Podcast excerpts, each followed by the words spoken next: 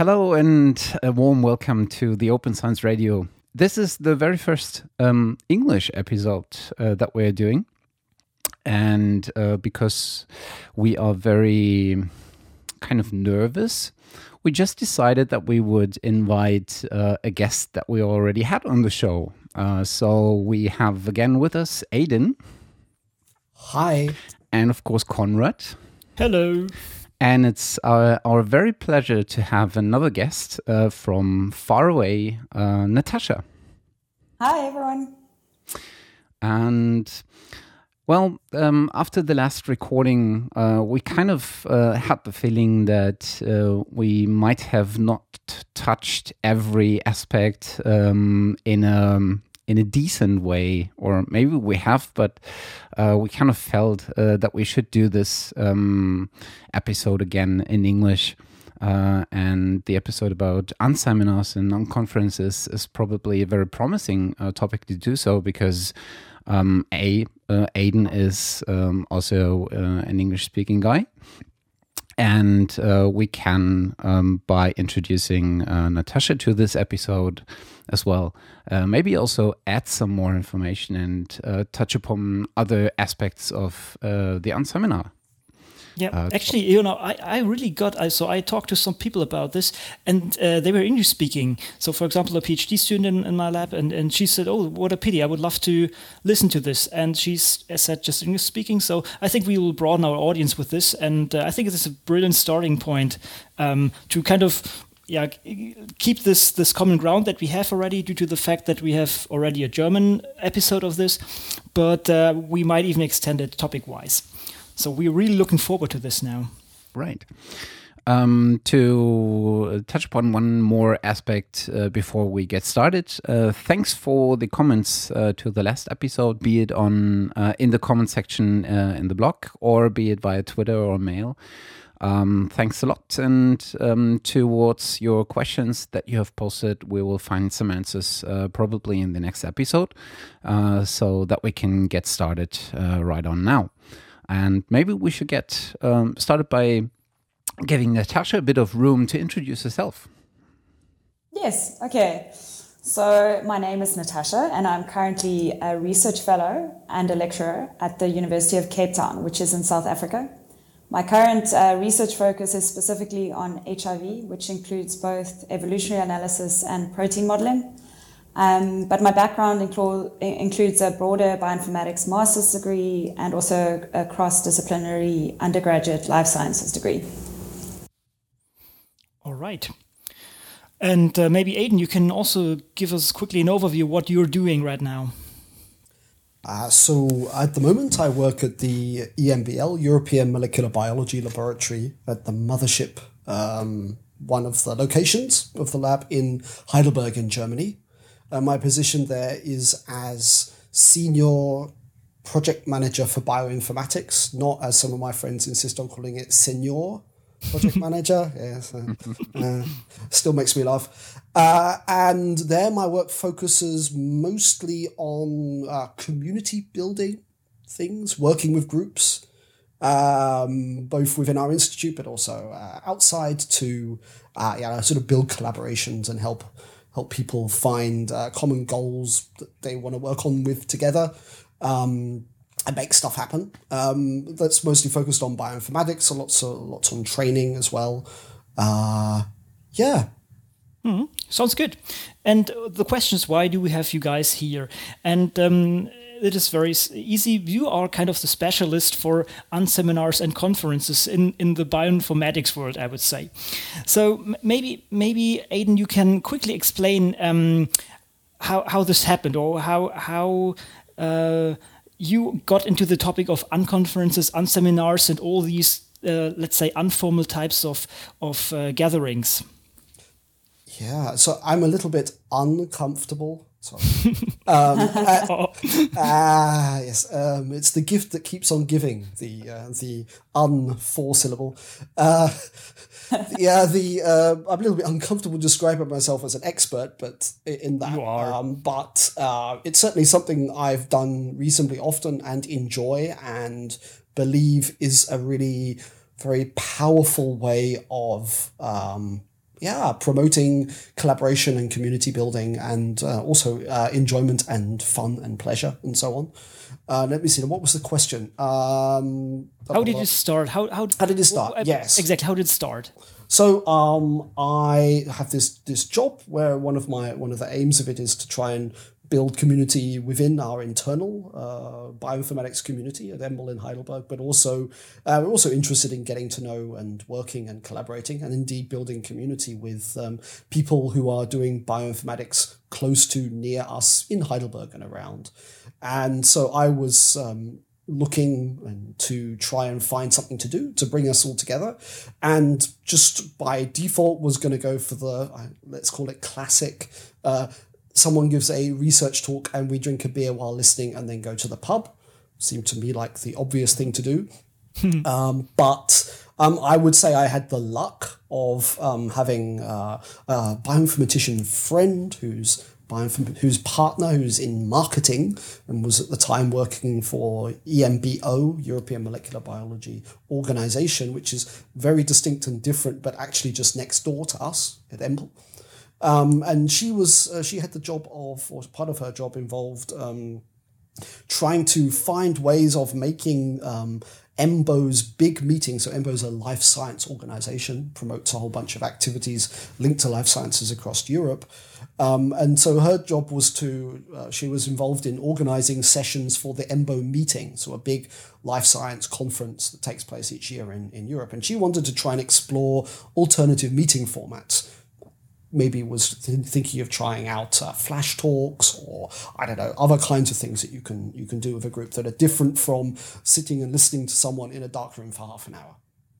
Uh, and so at the very same time that I was about to start trying to organize uh, events for local bioinformaticians in in Heidelberg, um, Matt and Katja got in touch with me and said, not even knowing that I was planning to do that, to ask if I would be interested in using bioinformatics as a context to play around with alternative meeting formats. And so the thought was perhaps obvious why don't we try a local community building set of events here in Heidelberg that are aiming to explore alternative formats, different ways of getting people talking to each other.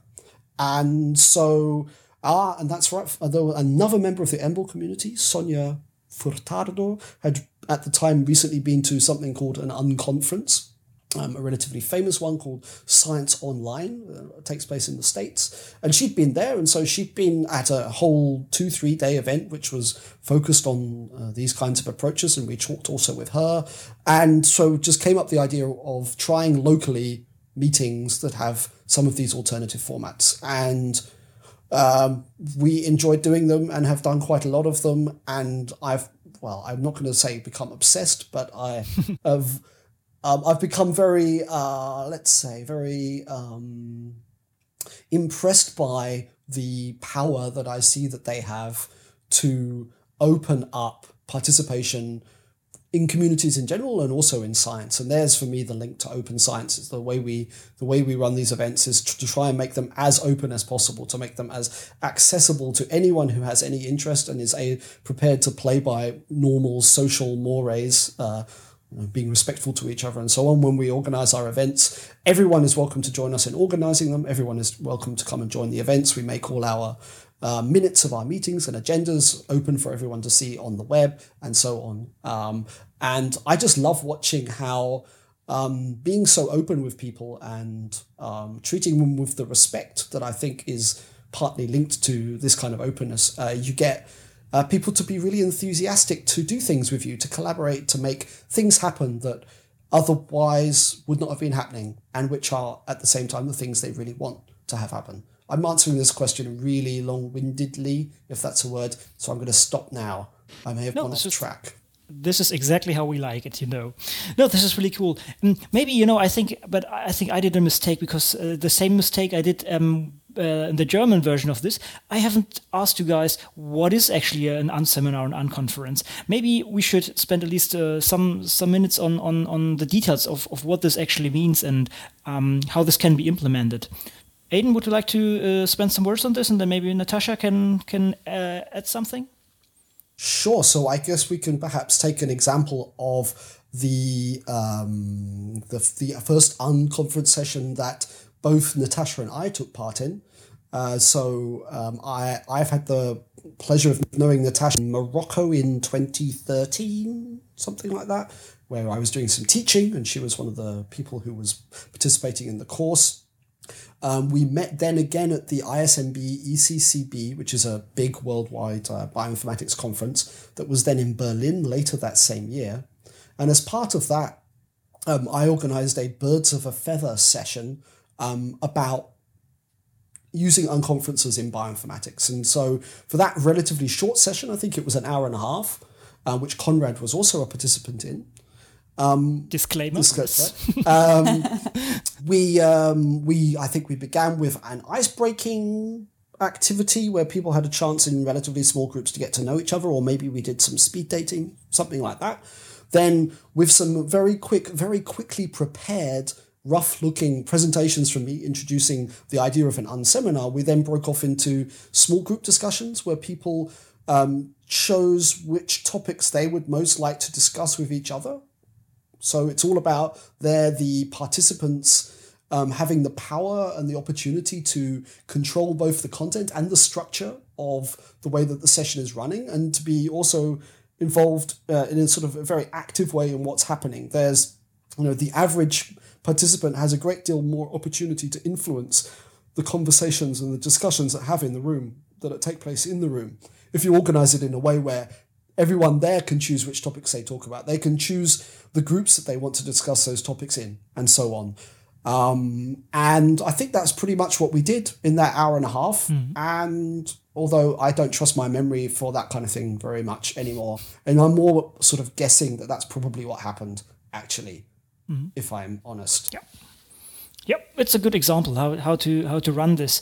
Um, okay, Natasha, um, would you extend this, or what is? Did you do something like this as well in, in this range, or what what kind of um, kind of events did you participate? Mm-hmm. So I mean, I can I can just add um, in terms of the the um, birds of a feather session mm-hmm. that that Aidan organized. It really was um, nice to see when people were divided into smaller groups how diverse. Um, the topics and the range of uh, conversations were, um, where people weren't driven in a certain direction. And it also was one of the sessions where I actually met a lot, uh, most of the people that I met at the conference that I hadn't known before the conference. So for me, um, it, it showed its worth um, at that event specifically. Mm-hmm. And one has to mention this kind of event ended up in a paper, right? Well, in fact, quite quite specifically, that event was the seed for uh, the 10 simple rules for organizing an unconference. I think that's the title of a paper that we've just um, Conrad, Natasha, and I are all co-authors on, and that turned that was uh, published in PLOS Computational Biology last week, I think. Yep. And this this sounds very much like this is just a PR pitch for everything. Mm. So this was just you know we have to Sorry. admit uh, no the, we have to admit we, we put these things now together, but it was not uh, planned to to have the podcast and, and the second podcast just right after or just before the, the paper came out. This was just a coincidence. We sure we knew that the paper comes out at some point, but uh, managing all this or, or, putting these dates together wasn't. It was not. It's a coincidence. Let's call it like this. And um, but it fits very nicely now. People can listen to the podcast and, and read the paper immediately. And uh, I think this is a very nice um, way of of uh, having a different view at the at the paper and and going into details maybe about this as well if would you mind if I'm I, I, I, I, quite like by thinking about the paper you I think it's a nice mm. way of highlighting kind of illustrating ideas of community community building and how that links into uh, unconferences because um, as I said my my, my uh, these days I spend most of my time doing this community building work. And um, there's a there's a wonderful book that if people are interested in that kind of thing, they can uh, read more about it called The Art of Community by Jono Bacon. Um, and there he, he ah he wrote this. Yeah yeah. He's Ubuntu guy yeah, oh, exactly. The Ubuntu guy. The yeah. Jono Bacon. Exactly he. Oh, yeah. exactly. And he has a very I really like his sort of operational uh, definition of community which is something like a group of people who have shared interests goals and values and who also have the desire to collaborate, so a collaborative spirit. So they want to make things happen and to make them happen together.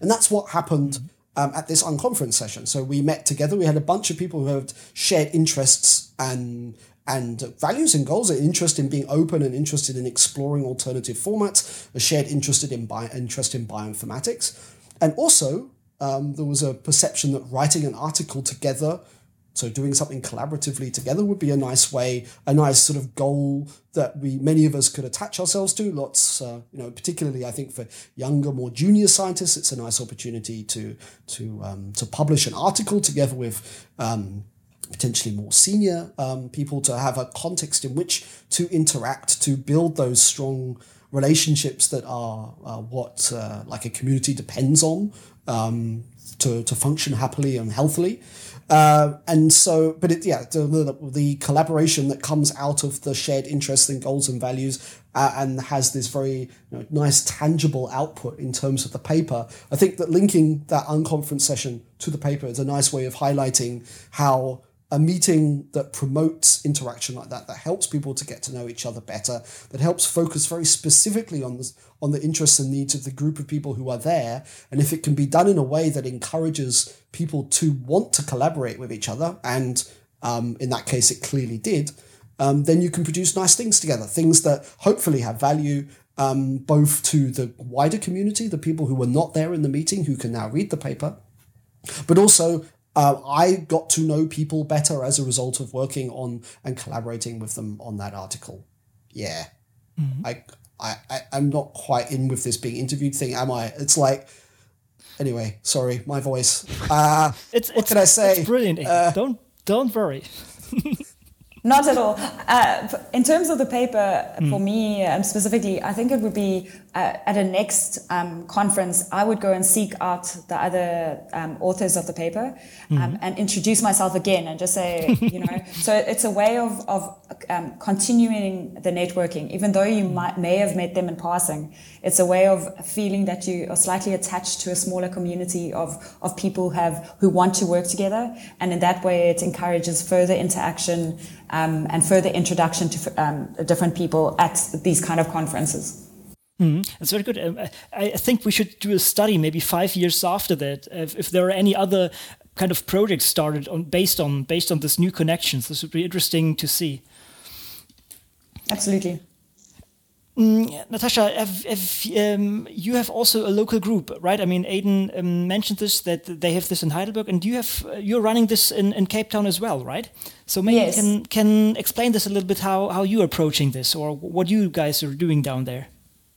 So I think um, for the Cape unseminars in bioinformatics, so we've called ourselves the CUB Hub, um, we are in a good position to follow what um, the guys in Heidelberg have done. So it's, it's really nice to have seen that um, a concept like this can work and also to see the different topics that have worked in um, this kind of environment. And the other thing that is great about Cape Town or the Western Cape is that um, three of the major universities are located quite close together. So bioinformaticians from three different universities can get together um, in one in one location um, to discuss different topics and to learn from each other. So I think that these three as- these aspects have actually um, uh, helped the community and helped us all stick together and try and build the network. Um, and it's definitely encouraged interaction. It's encouraged um, people to think differently about their work and about uh, broadening their research topics. So in that sense, it's definitely been um, a, a, great experience for myself. So we only started at the beginning of last year, um, and we've managed to run four events. The first one was specifically just on networking, so getting people to talk to each other, um, and then we've had a couple on trying to use alternative educational tools or to describe bioinformatics to, to a layperson or to someone who might not understand uh, what it's about. Um, and then we've had a great interaction with the guys in Heidelberg. So we've had an intercontinental um, hub event. And Aidan, maybe you want to actually talk about that a bit more. Yeah, that was um, that was uh, yeah uh, fun, quite a challenge. We so together with Natasha and several other people, we were I was we were doing um, an EMBO funded. There's EMBO again. EMBO funded a practical course that we were teaching in uh, Cape Town in the University of Cape Town. Um, and Natasha was one of the trainers, as was I.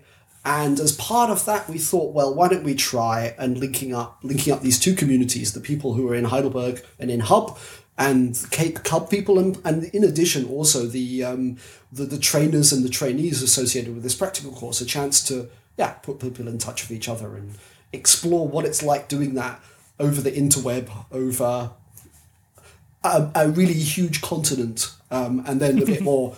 Uh, it was really quite an experience flying down from. Uh, from Europe, and it's like, oh, we're we're in Kenya, we're we're kind of nearly there yet. No, no, uh, there's quite quite a long way still to go.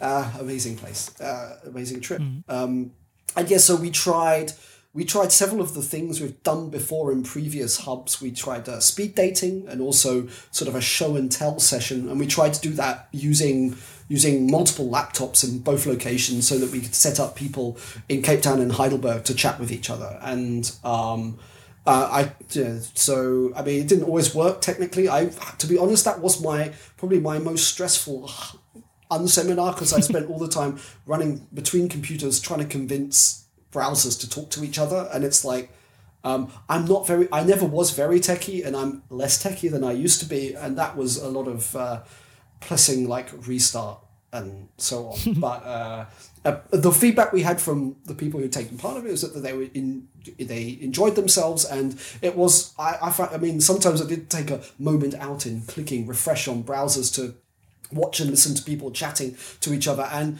yeah there's something still for me even just what we're doing here at the moment vaguely awesome yeah. completely awesome about being able to have these these links and interactions or whatever across across uh, across the continents it's um yeah, uh, and it was nice to see others experiencing that excitement as well. We're so used to the you know uh, watching films and, and, and, and broadcasts from halfway across the world on TV, but when you're actually in it, when you're actually engaged in it and talking to people uh, like this, uh, it's really exciting. So that was, but yeah, we learned a lot. I learned a lot about what I would want to do if I were to try that again and I think we're kind of mm. maybe probably the next Hub Club meeting is going to be an attempt to try and uh, link, is going to be trying to link up the two locations again, but with a, a more specific purpose next time. Um, yeah, I learned a lot. Yeah, a bit of a more structure. Yeah, exactly. Excuse me, there's going to be a cat moment here. I'm just going to have to go and do something with my cat. I'm going to be back in about 30 seconds. Sorry. Excellent.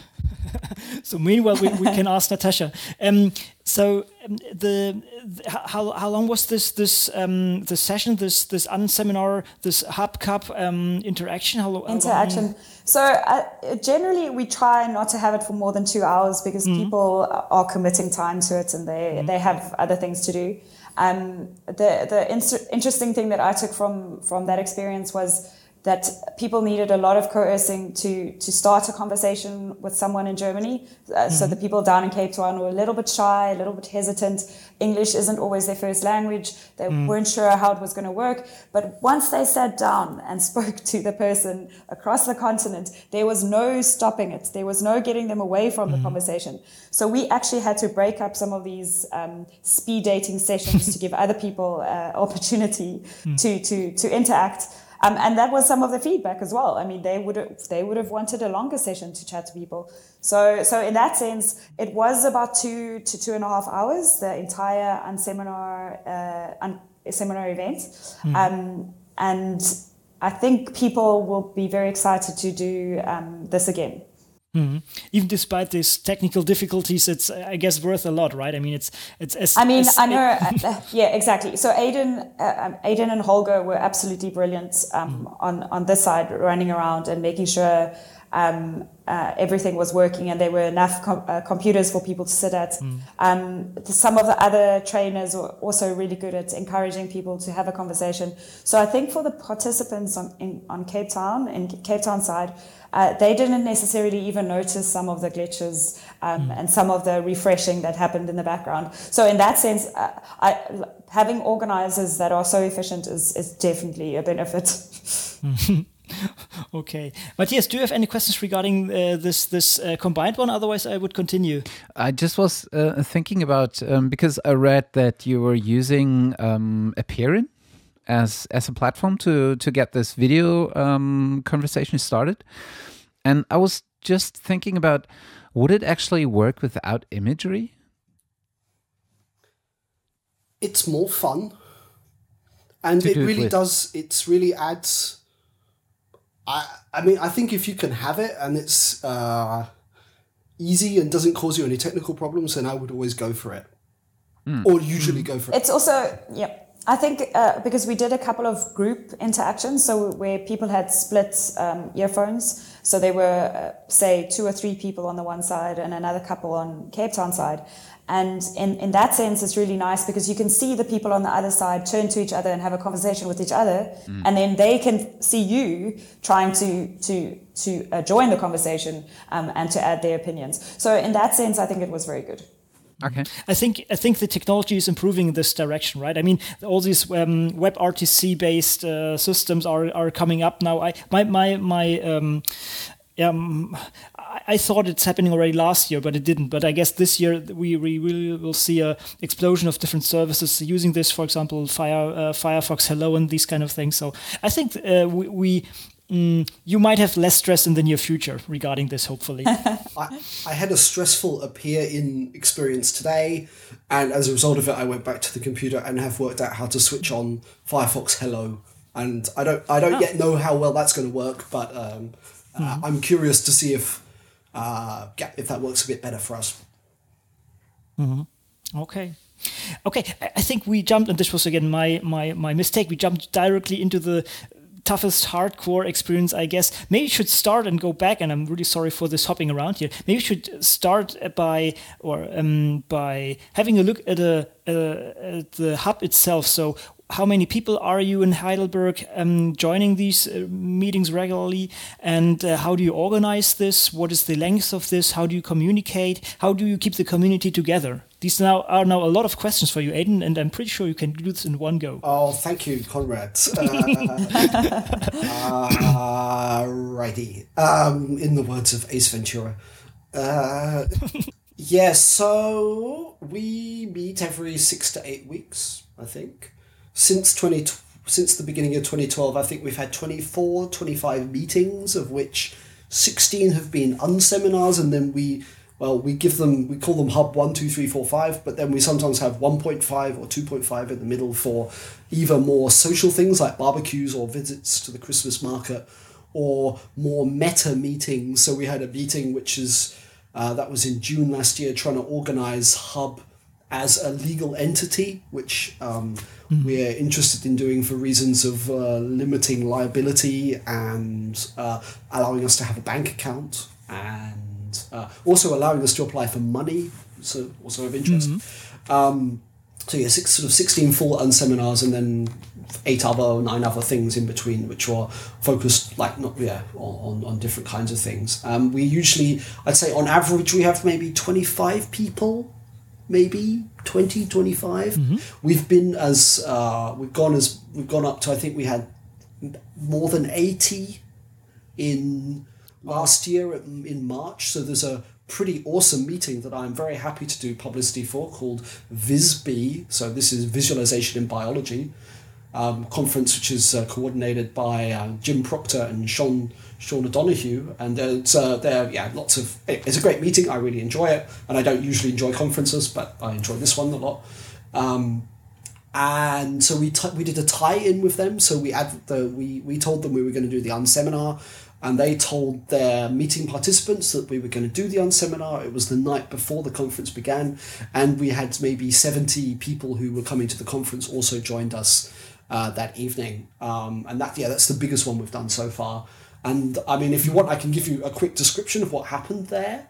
Would that be? All right, yes, sure. So that yeah, was, awesome. um, so that, mm-hmm. to give an idea that it can scale to maybe 80, 90 people, we had, um, so the focus was on visualization.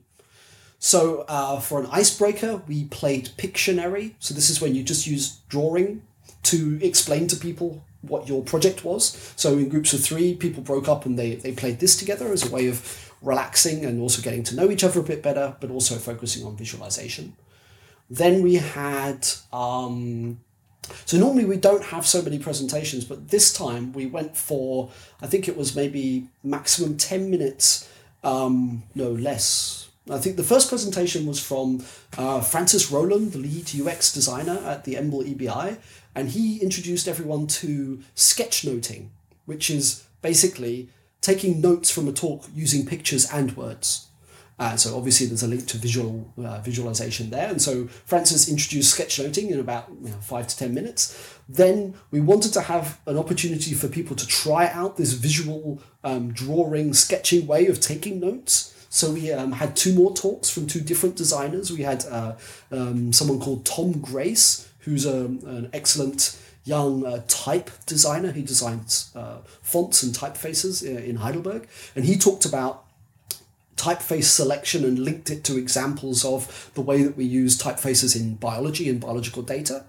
Um, and so while people were listening to that, they were pr- trying out their sketch notes. And then we had uh, Sandra Karl from EMBO, who works on um, uh, helping people design the figures and redesign figures for use in articles published by EMBO in their journals. Mm-hmm. And so she talked about um, how you know what you can do about it to produce a good uh, uh, figure for for these articles. And then so people had then built had made their sketch notes during these two talks. We had a session with um, Francis where people had compared the sketch notes they'd made and then talked with Francis and each other about um, what you know how useful this had been and um, you know yeah compared notes literally.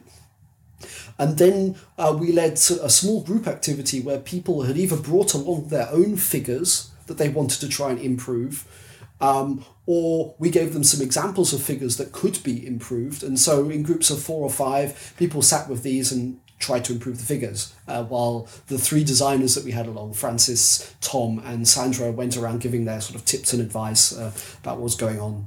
Uh, I think we then had uh, just a short like competition, or no, it was even just a raffle basically. To uh, Francis had brought along some books that he was um, part of uh, about sketchnoting. We gave them out to people, and then we went to the pub.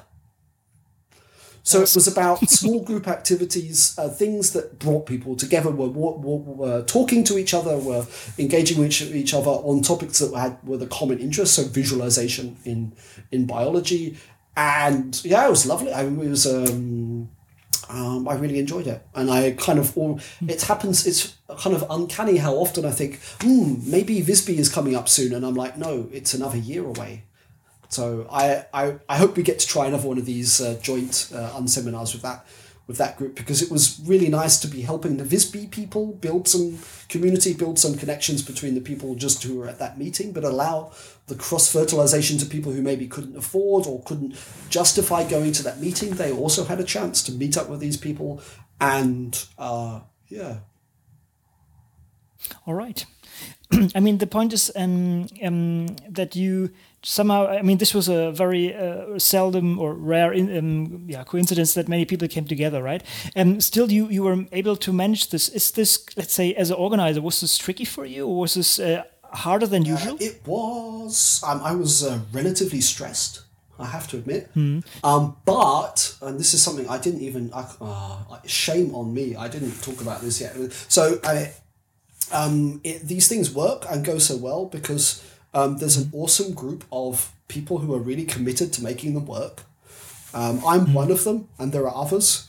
Um, and it really came together beautifully at that VIZBI thing. So it was a lot to coordinate, lots of people, people coming from different locations and not knowing how to get there and uh, not knowing how many were going to turn up and putting the seats out and managing such a big group. And I, I know it was it was a challenge, but um, mm. it's that group is really it's the, the most fun project I ever worked on because I never experienced quite such pure selfless teamwork. So um, people would I'm trying to coordinate the whole so that was one meeting which I coordinated. So we, we different people take turns coordinating them and I was doing that one. And so people would come up to me and say, uh, there people so people would notice that something needed doing uh, come up to me and ask me, "Do you want it done like this or done like this?" And I say, er, uh, "Let's do it like that," and then they would go away and do it. It was hmm. really almost uh, telepathic what was going on, and it's when you I don't know when uh, when you have a group who who really trust each other um, you know, have learned to rely on each other, have learned that. Um, I think we do a really nice job of not grabbing attention for us, and so it's really very selfless. Um, the way the way things work there, and it's just everyone wants to make these things happen. Everyone's there by choice. No one has to be there. Um, and as a result, you um, you just have a, a really beautiful um, set of interactions that um, yeah. So it was it was a lot of work, mm-hmm. but with a, with a bunch of you know with four or five other people who also want to make it work. I mean, this is I think one of the rule one of our rules in the unconference article. Learning to trust your your your community is when you know everyone who came along that evening wanted to have a good time, wanted the evening to work, and when you trust them to make that happen, and you trust that that's their motivation for being there, then it works and it always works. It's every single time, um, no matter how. Um, I, so okay, if I'm honest, I probably am reasonably well prepared for each for each event. Sometimes I'm mm-hmm. not so sure how well it's going to go, but the people who are there will always make it a success. Because why else would they be mm. giving up their evening, apart from to make the evening a successful evening? And um, you know, I I used to be and probably still am a bit of a control freak, and one of the healthiest things for me in this uh, in being involved in these projects is learning to give that up. And mm. uh, and then I don't know uh, what experience you you um, you others uh, the other people on this call have of that, but when you then delegate, when you give people power and opportunity, and yeah, you empower them to make things happen the way they want to make them happen, um, then they do an awesome job because they appreciate yeah. being given this opportunity and they want it to work. Otherwise, why would they be there? And uh, I've all and they want to be involved. Yeah, that's absolutely, absolutely the the pleasure when when after one of the meetings, someone, let's say a master student, comes up to us and says, mm, "You know, it'd be really great if you did a meeting on this," and then we can turn to them and say, "We'd love to help you do that. You you can." Your interaction could be as, as as little as giving us the rough idea and we'll do it, or you can be completely involved in everything and lead the whole thing. We, we, we're happy to help you do that. And I mean, the, the response you get from people when you give them that chance um, continues to amaze me. So it's, I think it's a, as a context for general personal development, these, these kinds of events are really uh, beautiful. Yeah, and and uh, I agree with Aidan, and he's right in saying it doesn't matter how stressed the organizers are going into an event. Um, I've had a similar experience with trusting the community. If, if they come back the next time, it means they enjoyed the previous time. And you have to just let that go. So if they come back, it means that it's been worthwhile and, you know, like, uh, it's been a good event. Mm-hmm. So you basically learn to use the intrinsic motivation that people bring and you trust in this, right? Um, and so it's also this kind of responsibility. People learn to to take responsibility for their own actions, right? Because usually they can always push it to the form or to the structure that is there, and um, there they really have to yeah do the things, but they can do the things they really want to do, right? Yeah, for sure. And, and, and they don't feel alone in it as well. They can turn to mm. someone else and say, "Hey, should we do this?" Um, and they feel like they're a team within a community, which is which is also capacity building. Mm. Mm, okay, just maybe coming back to one of the initial questions I had, um, technically, or, or, let's say from the infrastructure, what what do you guys use for this? Natasha, do you have do you have a mailing list? Do you have a wiki? Do you have uh, what what do you use to to organize your your community for these meetings? Yeah, so so um, originally uh, we were so I was at a Pecha Kucha event, which is also mm -hmm. um, an example of of this kind of open meeting um, where I was there with a friend and I, I was uh, describing the, the unseminar um, structure. Um, and he jumped in and said he'll create a website. So he went and he created a WordPress um, website, which had all mm-hmm. the information. And from there, uh, we sent out a lot of emails. For the first event, it was a lot of personal interaction. It was a lot of uh, individual emails to encourage people to join, to bring a friend. Um, and from there, we established a mailing list. So there is a mailing list that goes out now to to um, tell people about when the next event will take place. There's also um, a calendar application on the website which people can download, and then it gets updated automatically. So we still we still trying to see what works best for people. Um, I'm very loath to um, uh, spam people or send them a lot of emails when they don't want to to, to receive these. But but to date, no one has complained, and I think it's been working quite mm. well. Mm. Okay, and um, so this is in, in, um, basically preparing a such event. So the main list is, uh, I guess, uh, you said there are three different universities. So are the people mainly, or all people coming from these different universities? Are there also some uh, not from those uh, universities, or is mainly this community basically? Uh, it's mainly this community. We are thinking mm -hmm. of um, trying to spread it out to um, more of the um, technikons as well. We've mm -hmm. had a couple of people from industry so the mm. industry people come and see if uh, there have been new technologies, if there are new people that they can meet or there are new mm. people that they collaborate with. They haven't uh, tried to take over. So, so I think um, for now it's nice to have a little bit of an hmm. industry input where people are genuinely just interested in, in being part of the bioinformatics community. Mm-hmm. And um, doing, oh, sorry. Hmm? Uh, I just have um, I always feel that, uh, at least in Europe, um, and probably also in the English-speaking countries um, of the US and Europe, um, I always feel that the that the community around bioinformatics is already at a certain stage of being a community and being quite connected. Yes. What's actually the, the, the status in, in South Africa? I agree. I think um, people within bioinformatics share a little bit of the the open source computing attitude. So people who want to spend weekends together uh, working on a computer program or uh, people who enjoy talking about uh, new developments in, in computational tools. So, so I think people who have left academia, so who aren't necessarily in research anymore, um, but have, are, are, part of industry, they still sh- uh, share very like a lot of the same values, and, and that's why I think they want to be part of the community. Mm. I mean, if I think of us in Heidelberg, it, I, we've got lots of bioinformaticians there, and I didn't know really any of them apart from the people who had left our institute and moved to other institutes. I was, I mean, I think at a, there's sort of at an international level, there's I'm aware of quite a lot of people who are quite active in the social media and other sort of prominent, obvious uh, communities associated with bioinformatics. But part of what was driving us was that we realized we really didn't know each other very well. Um, and that's definitely changed. Um, we know each other much better. We also have people uh, from from industry joining us. In particular, there's two um, there's two companies where quite a lot of people who used to work for EMBL are now working there. Um, and it's I think we it's really interesting, particularly because um, I think these these events and the community offers an, uh, an interesting opportunity for personal and professional development. It's often the people in academia, still in academia, are really interested to have a chance to meet people who've managed to successfully move out of academia into industry, uh, and um, I think it adds quite a nice.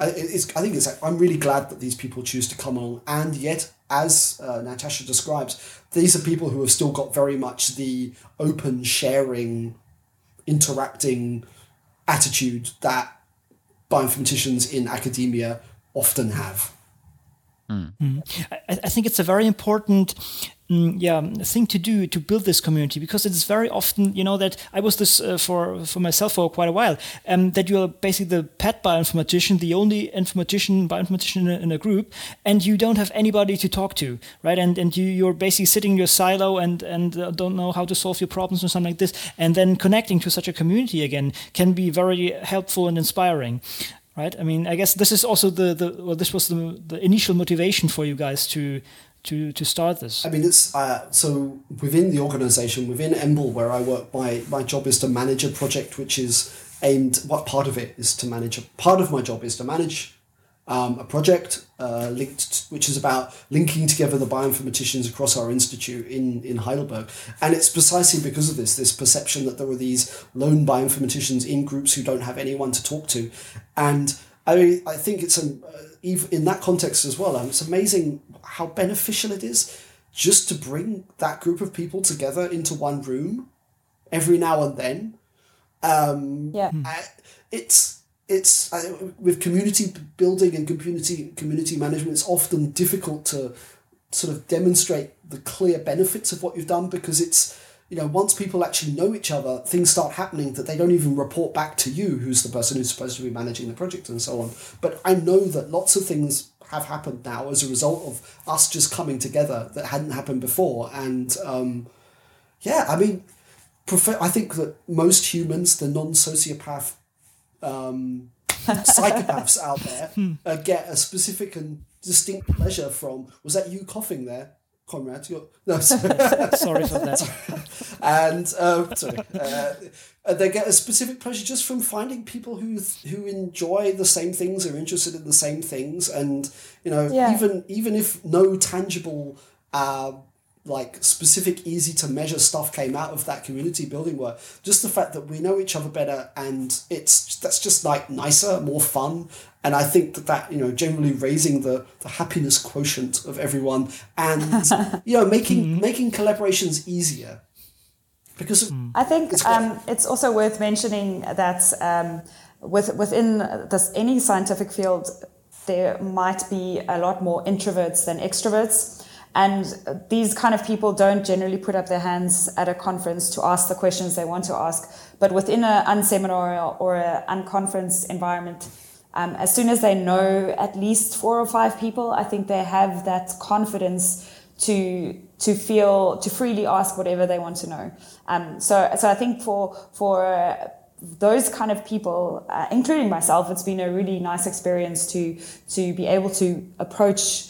Um, a lot of people that I wouldn't have necessarily approached if I hadn't met them in a more social environment. I, I completely agree. The um, something that i still i still don't quite get because i'm i don't know some strange mix of introvert and extrovert but uh, there's people who come along really regularly to the meetings who are often they just kind of sit there and don't really talk to anyone very much. And yet they keep coming back. I'm like i mean i'm so glad that they want to and i'm so glad that i mean maybe i'm patting ourselves unnecessarily on the back here but that we seem to have created a, a friendly welcoming group where even people who aren't really into Kind of- chatting with each other can feel comfortable um, I, I don't quite get why i mean I know what it feels like not to want to talk to anyone. Really, that's you know, I, I, I know those moments, and uh, I, what by structuring the evenings or the events into lots of small group work where maybe you're just talking to one or two other people. I think that's really valuable for giving people the confidence to you know to talk about this topic these ideas with just one or two other people get feedback from them to have the feeling that they are you know making sense and that this is you know valid points that they're making so that if you then do have a sort of a reconvening session where people put up their hands and share with the whole group they've already talked about these things once before. It's so much easier for shy people, in my experience, to then contribute to what's going on uh, in the whole group. Um, yeah, I, that's that's something else I really, I really enjoy and really appreciate and tr- and and value in these meetings. Yeah, I think it's important because um, oft, often science or science is, let's say, a very hard and competitive and um, stressful job. I mean, maybe there are others as well, but I think many people are experiences all this pressure that we have in there, and maybe having also the social aspect of such a community. Not only that's, that you get um, new insights and new information, but also that you see that maybe other people struggling with similar issues or having also the same the same problem as you might help you b- g- getting better along with this kind of problems, I, right? I Definitely. I suspect that the most frequent, if I was to think of all the conversations I have at these meetings, probably the most frequent one is me talking to a PhD student in their second or third year who's having a really miserable time of it, and me saying to them, like, oh, yeah, yeah, it's really difficult, and I don't ever want to do it again. and yes, the reason you're finding it really, really difficult is because it's really, really difficult.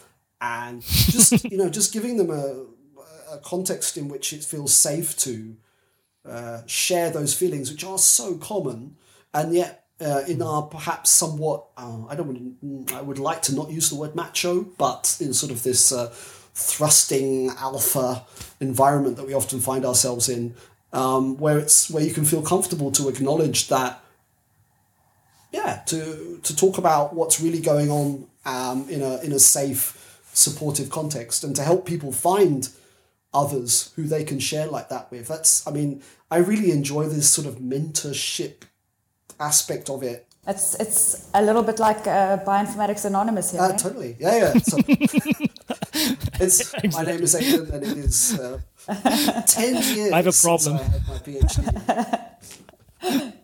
and I do, still do not want to go back and do it again. awesome.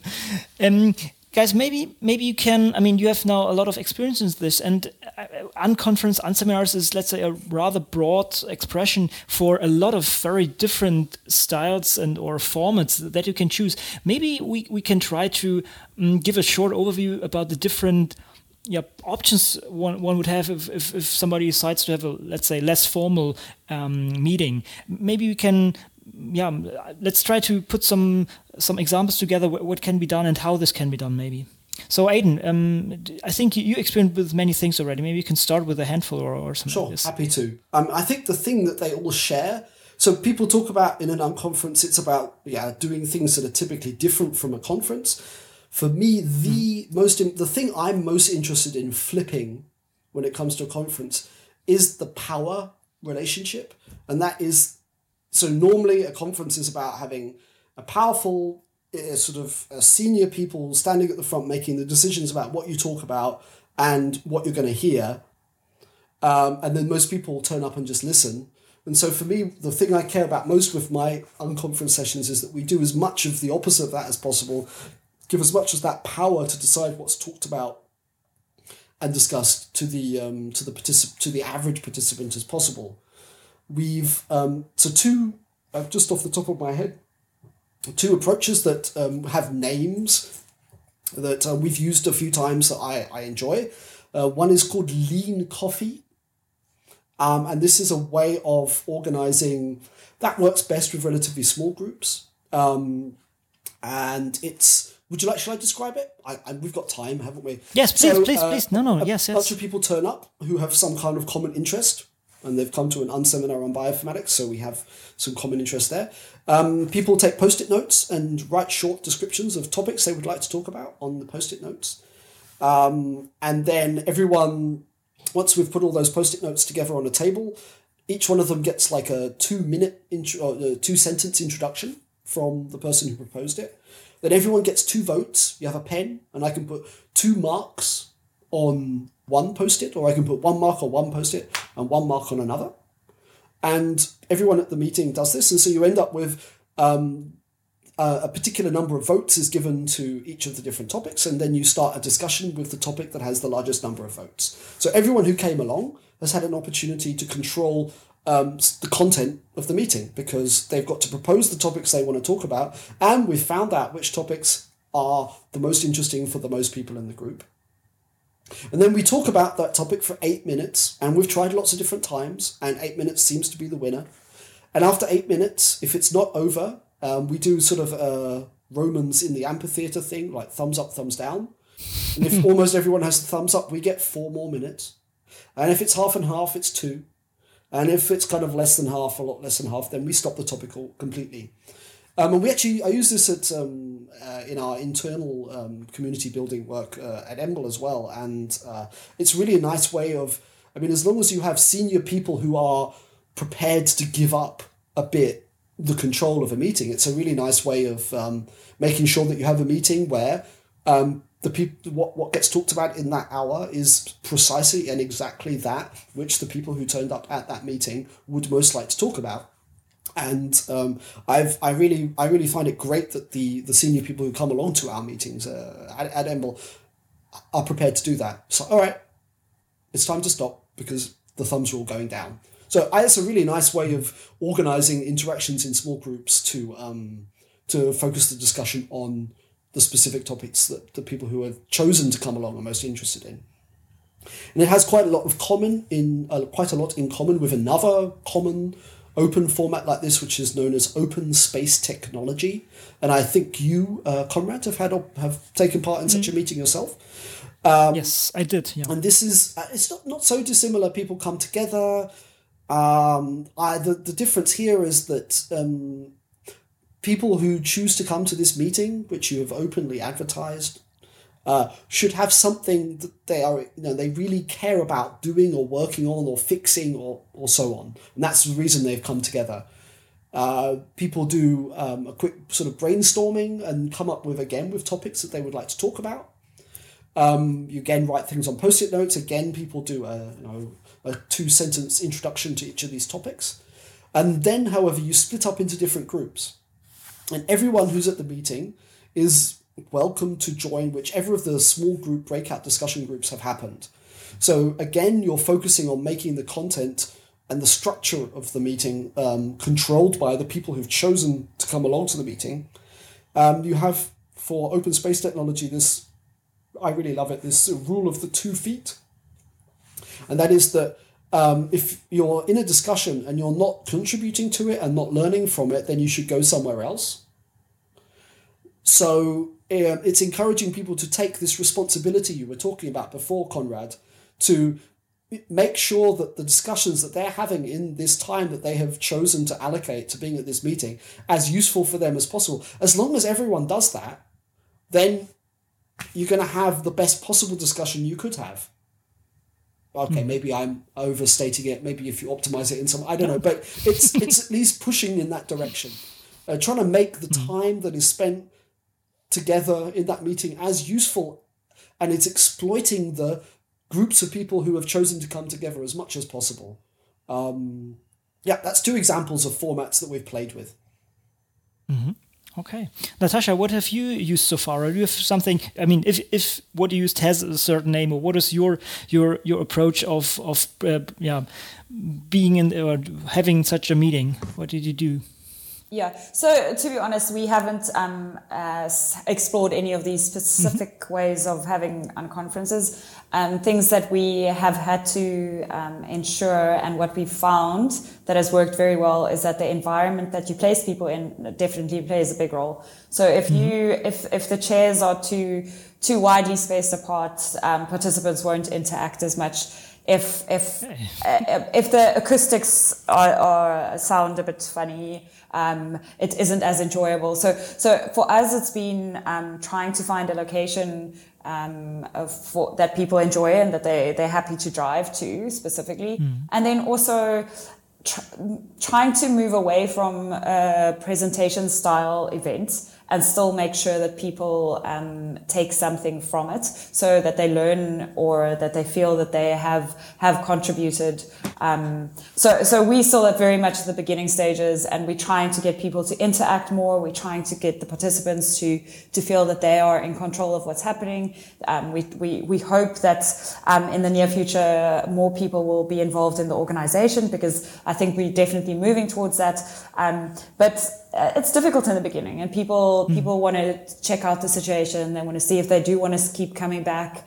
Um, uh, yeah Mm. I guess it's a moving target, right? Because the, the community might be changing a little bit, might be growing or something like this, and, and still you have to adapt the the the, the, format, right? And, yeah. and, these kind of things. Okay, yeah. Um, but but it's interesting. Even let's say the spacing and so on. I guess it's it's rather tough to to get this to get this right. Um, do you basically ask the people afterwards how they liked it, or do you have kind of a feedback session, or or how do you do this, or just experiment next time? Okay, um, we will yeah. try something else. Uh, I think I think so. I, I, think I asked too many times if people have enjoyed it or if they've got any mm. feedback because they they do seem to feel that they get something from these events. Um, mm-hmm. uh, I probably just have a very high standard of what's what um, I want them to get from it. um, mm-hmm. But I think, I mean, it's it's part of the trusting your community, and it, and if they are if they feel that they what they are contributing to it is enough, then that's enough, you know. And then we're waiting for new participants to join who do want to take more of a uh, organizational role, um, or have uh, several ideas that they want to to explore, or if they want to use the platform for um, uh, inviting a fellow people from the from the CUB events to to training sessions, for instance. Um, it's it's you know like I think within time um, the people will have more. Uh, uh, motivation to to take part because uh, once they see the benefit from, for themselves as well. Mm. And you run your your your unseminars also as a kind of a after work um, thingy, or during the weekend, or what is your no, your time so frame? It's also after work, and we try. So so one of the things in Cape Town is the traffic.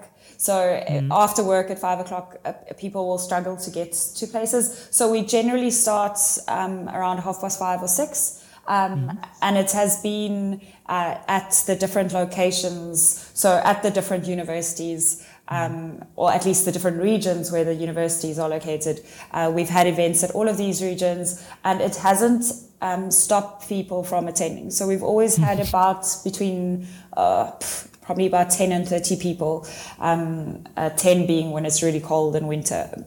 Um, Cape Town cold. Mm-hmm. Stop laughing. I've, I've got the fire on at the moment, just saying. but but it's very interesting. You know, I haven't thought about this at all, right? Because um, I was living in Heidelberg as well. Maybe I should mention uh, Aidan and me. We, we know each other from from, from our time at EMBL because I was also my, doing my PhD there, so I know Heidelberg. And you know, um, traffic is, is not really an issue there. But I can imagine in a larger city like Cape Town, you really have to take this into account. And if you want to bring people from different locations together, this has to be a, uh, or is this a very important consideration when, when planning this? Yeah, for sure. I, That's a very good point. Especially in places where you don't have uh, public transports, um, people rely on, on uh, getting to these kinds of events together. So lift sharing. Um, uh, and it, it, also kind of puts pressure on us or on the organizers to to make sure that we don't always hold it at the same location, so mm. that people people don't always feel that they have to drive a half an hour to get to an event. You know, I think it's brilliant that people are doing this um, already, uh, but but you obviously want to to keep it as fair as possible. Mm. All right, yeah, sure. But this is uh, something I haven't thought of so far.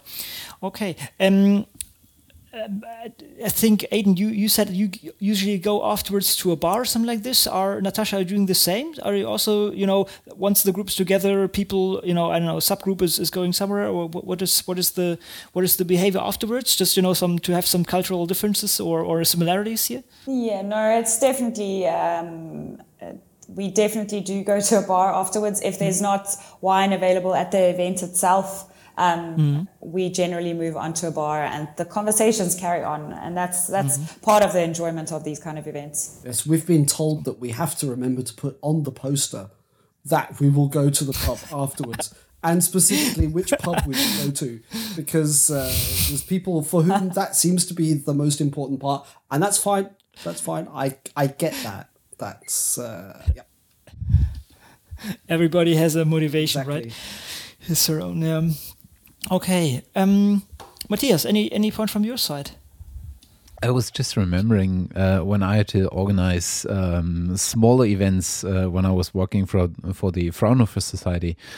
I always try to um, get those people out of their usual context and out of their institutes and out of their labs where they where they had their their heads around their usual problems so whenever you had a smaller um, seminar or smaller event in those institutes, they were usually talking to people about the problems that, that they have to face next day. So we always try to get them out of the of their usual context and space and environment and put them into something that we felt might be even encouraging to be more creative and to think about problems in a different kind of uh, way from different angles and different approaches and um, I, I always rem- remember that when when uh, when it comes to how important the location is actually uh, that you try to find uh, to host a certain event. It's interesting you say that, Matthias. We uh, we also hung on a while before we started the organizing our events, even though we had this seed of an idea, because we were waiting to be able to run them in town. So EMBL mm. is at the top of a hill surrounded by cows. like it's it's not public transport got better when I started 15 years ago there was a bus every 2 hours Mm. That was like at the that was in rush hour. It was every two hours. Sorry, rush two hours or whatever. Um, and uh, it's still not super easy to get there. And um, there are other institutes. There's an institute called HITS in Heidelberg, which is on the top of a different hill, and it's also non-trivial to get mm. there. And um, we had the luck that one of the people interested in making these things happen or at least encouraging that they did happen, became a professor in the Heidelberg University, and then suddenly we got access to downtown rooms to make thing to make these things happen in, and that was that was just what we needed. So now we can have the meeting in the middle of town on the market square, more or less, and we can go to the student mensa. What's that? Um, the student Marshall. What is? Uh, there's a word for it for people who don't know the word mensa. Um, it's like the bar a bar, a canteen, ca- a canteen. Exactly. We can go to the the student canteen, which will serve food and drinks. It even serves food in term time uh, when we get out of our meetings at nine o'clock, and that was perfect. I mean, that's that was super convenient, and I don't think it would have worked as well if we were attempting to bring people up this hill at six thirty at night. I mean, it's just no way. Um, yeah. So that was essential, I think, to it working. Mm-hmm. Yeah, I agree. Mm. I think um, if you uh, stay in um, the environment where you have stress, it's harder to relax, um, and especially with the moving between um, locations, the people seem quite interested in seeing new locations. You know, they want to they want to know where you are organizing the next event. So it's actually it some pressure on, on us as well to to organize it at really nice places um, for for people to to um, get to know different areas. Mm. By the way, what what is if you can estimate this? How much time do you, on average, invest in planning such an event? Is it you know is it doable for one person easily, or do you really have to put a lot of effort into this, or is it uh, can it be one hour? Can it be one day? what, what is it roughly? If if you can give it a number. I Dream of doing one of these on my own. That would that would suck. Um, I'm guessing maybe if I think of people hours. So we mm. usually have at least one one hour planning meeting where we might have six, seven, eight people. So that's already eight ah, maybe 10, 15 or more per event. I'm taking that across everyone who's hmm. involved. Hmm. All right. Hmm. Natasha, what about you? Uh, at, for our events, which have so far been a little bit smaller, um, we've managed to delegate a large part of it. Um, and in some cases not where where it's been so I, uh, so to kind of create an average or range of time that we've mm. spent on it it's anywhere between 2 to 20 hours i'd say mm. all right mm. okay these um, um, say, you know, these things do get easier the more you do them i mean we spent a an inordinate amount of time on the first one i was totally hmm. paranoid that no one would come. So I had loads of one on one chats with loads of different people to encourage them to sign up and to come along. I mean, it worked. We had like maybe 35 people for that one. But that was an awful lot of work. And in fact, I remember saying to my boss, like, after that, oh God, I'm not doing another one of them for another six months. And he said, no, no, no, no, you need to do it again sooner. Otherwise, you're going to lose the momentum. And I kind of grumbled um, and but then did what he told me because you know that's that, that's the way it works. And he was as is always the case uh, right. Mm. and um, you know the next time there were more people involved and we could spread the load and uh, it gets easier and easier. And it, I, I, I really think one of the key parts to it becoming easier is learning uh, and getting better at this trust thing it's like mm. you slowly, it slowly gets easier just to give it up and know that the people who turn up are gonna work to make it a good event. So that our last meeting was uh, like two weeks ago, and it was snowing. No, it wasn't really snowing. It was sleet. So you know that wonderful mixture of snow and rain, and it was quite heavy, and it was not a nice evening to be out. And in the market, in the in the university square where we were having the meeting on one of those buildings, there was an anti-Pegida march. So hopefully, Natasha, you're not too aware of the Uh, no, please don't. Anti-Islamist, anti. Yeah, I, I don't I don't want to think about it in too much detail. But anyway, this was a, a march against people who um have uh, problems with the amount of non-Westernness that's going on in Germany. Uh, anyway, so they're having that anti-march. So it's kind of all these things came together, and I think we had 10, 11 people, but that's the smallest we've ever had.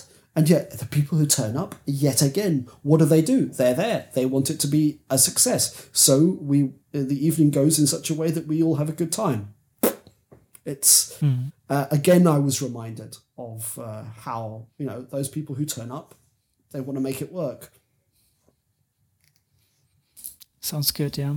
But by the way, I'm, I'm not sure. If, no, I think I haven't mentioned this to you, Aidan, so far because after our last um, podcast, basically our last episode, I really, I really I, you really set me on fire, basically. Wow. So I, I, went back. Uh, yes, awesome. no, I'm really burned.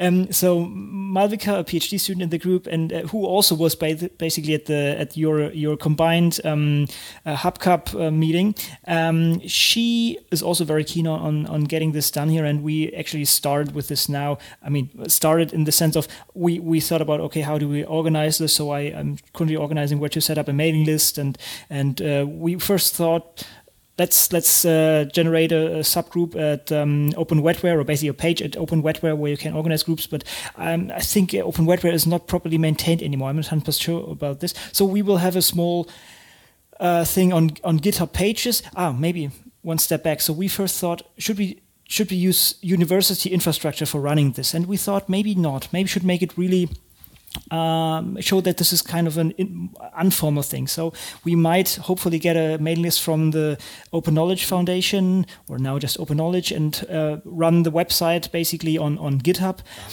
Um, and yeah, well, uh, I, I would like really would like to have your feedback. And we have we have kind of a a meeting here for some bioinformaticians, which is uh, which I organized for people interested in, in NGS and next generation sequencing, and I announced it there. So I think this is a good good starting point.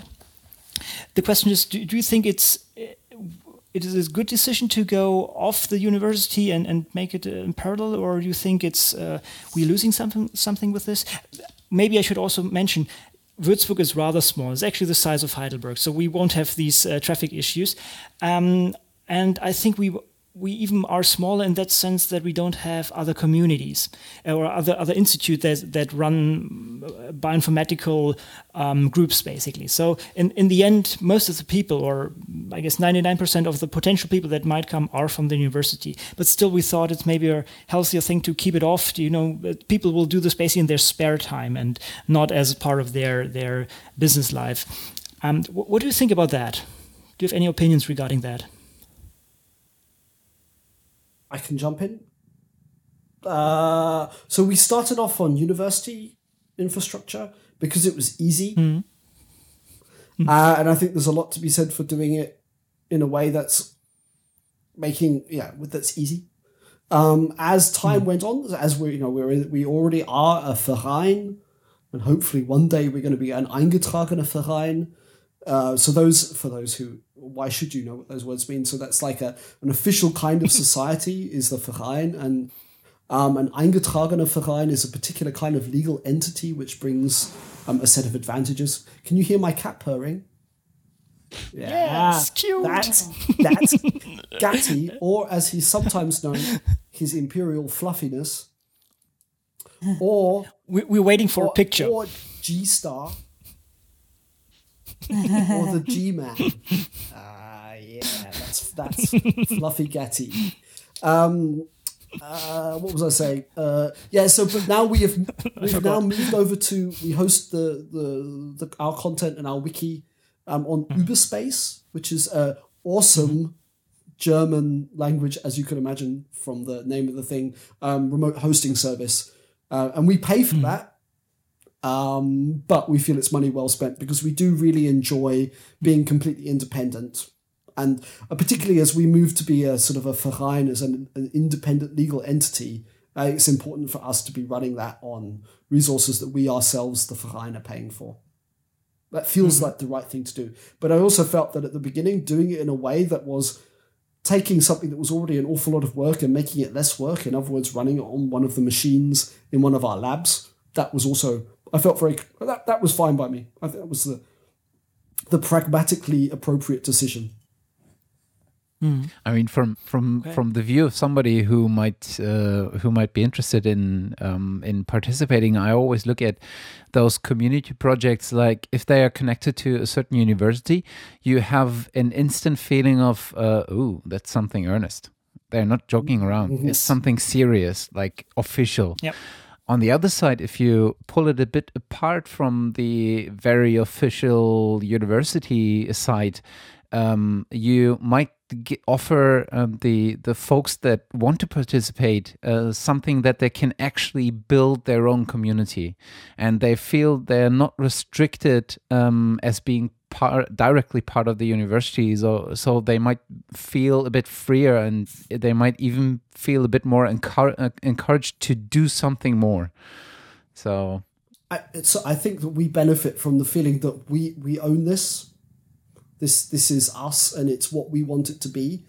And I mean, sometimes senior PIs, professors come along, um, and they've always been great. And it's one of the so I I'm full of praise for my boss. Uh, both uh, Natasha and uh, uh, Konrad know Toby, and uh, he, hmm. he he's the most he's the most com he's the most frequent um, senior person who comes along to our meetings, and I it's it's really great well, I'm I'm always pleased just to be able to share him with that group of people because he's very open and very very happy just to play along with whatever maybe he th- maybe he thinks it's nonsense what we're doing. No he doesn't. He doesn't. He, he just kind of accepts it and plays along and is friendly and open and charming to everyone. Um, but uh, what was my point? Uh, there was a point.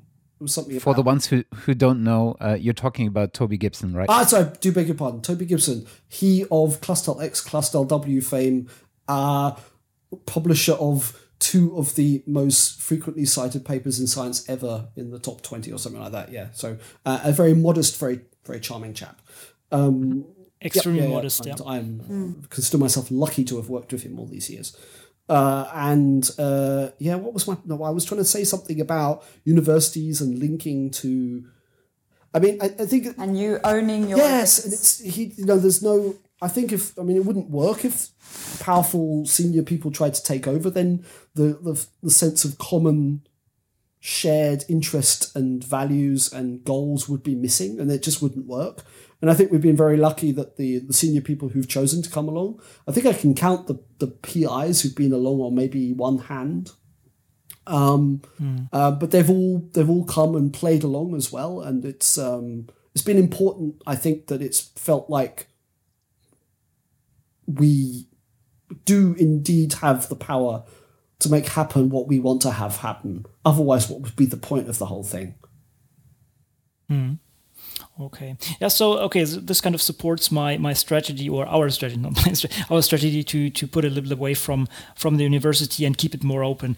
Uh, we'll see how this how this works out. And I think nothing is written in stone, right? You can always shift it, but it's good way or good. It's important to think in the beginning of of of these things and um, uh, try to try to get it right. I mean, I was just thinking the other day. I think I may even have mailed you, Konrad. Let us know when you have a meeting. Maybe we can do a a hub Ausflug maybe we can do an outing. Yes, this is. I'm I'm, I'm really counting on this. Fun. So as said, we we're still thinking about the the infrastructure and getting this together. And uh, I hope in March or so we have the first meeting, and then I, I will inform you. Maybe some of you guys can can come over and have a have a you know help us bootstrap the whole That'd thing here. Look forward to it. Cool yeah, so this is why why it's very great to to have some specialists here on this topic and um, helping helping this. actually i mean one could also think if one at some point make this bigger and basically build a platform for this or, or kind of a, a, manual for this right i mean uh, kind of in your wiki if you I, I, would really love to have your experience i mean this is maybe what we're right do, doing right now is maybe part of this basically documenting the the the the pitfalls and the the solutions to different things um, to the for the community. This would be I mean, very helpful. I, I, certainly have my eye on. I mean, so there's uh, Cape Town and Würzburg, and uh, maybe also Barcelona will have a go at doing something like this soon. Mm-hmm. And Um, I think. I mean, I don't know. I, I I'm always. I don't quite. Sometimes I don't quite trust my my um, enthusiasm for this because uh, I don't know. I enjoy it so much, and I see all these benefits, but I sometimes worry I'm overselling it, or I don't know. I, I don't know. uh, um, and I would feel good if like if more different people in different places also continue to have success doing things like this. I think I will feel a bit more comfortable about my um, my advocacy and my enthusiasm for these things. But uh, um, I would say there is an article waiting to be written once several different people in different in different locations have run a whole you know a series of events and feel that they understand what made them work well and what made them work less well.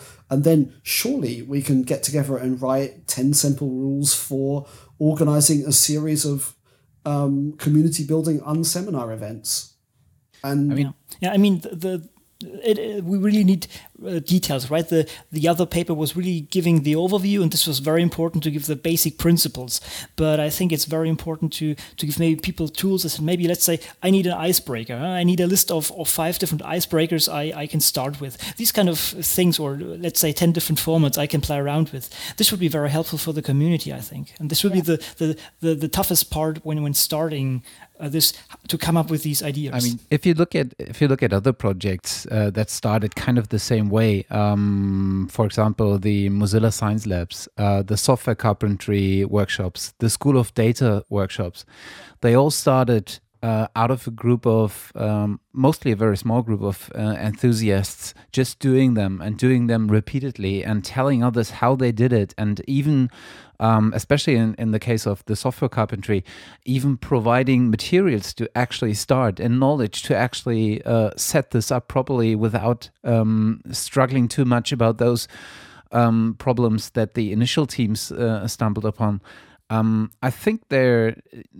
you have one or two or th- even three starting points, and if people get uh, get knowledge of this and uh, find it attractive, they will try it out. And if they find proper help and get a get an easy access to how to and maybe even some starting material, uh, it'll be easier and it will just start to grow. I think.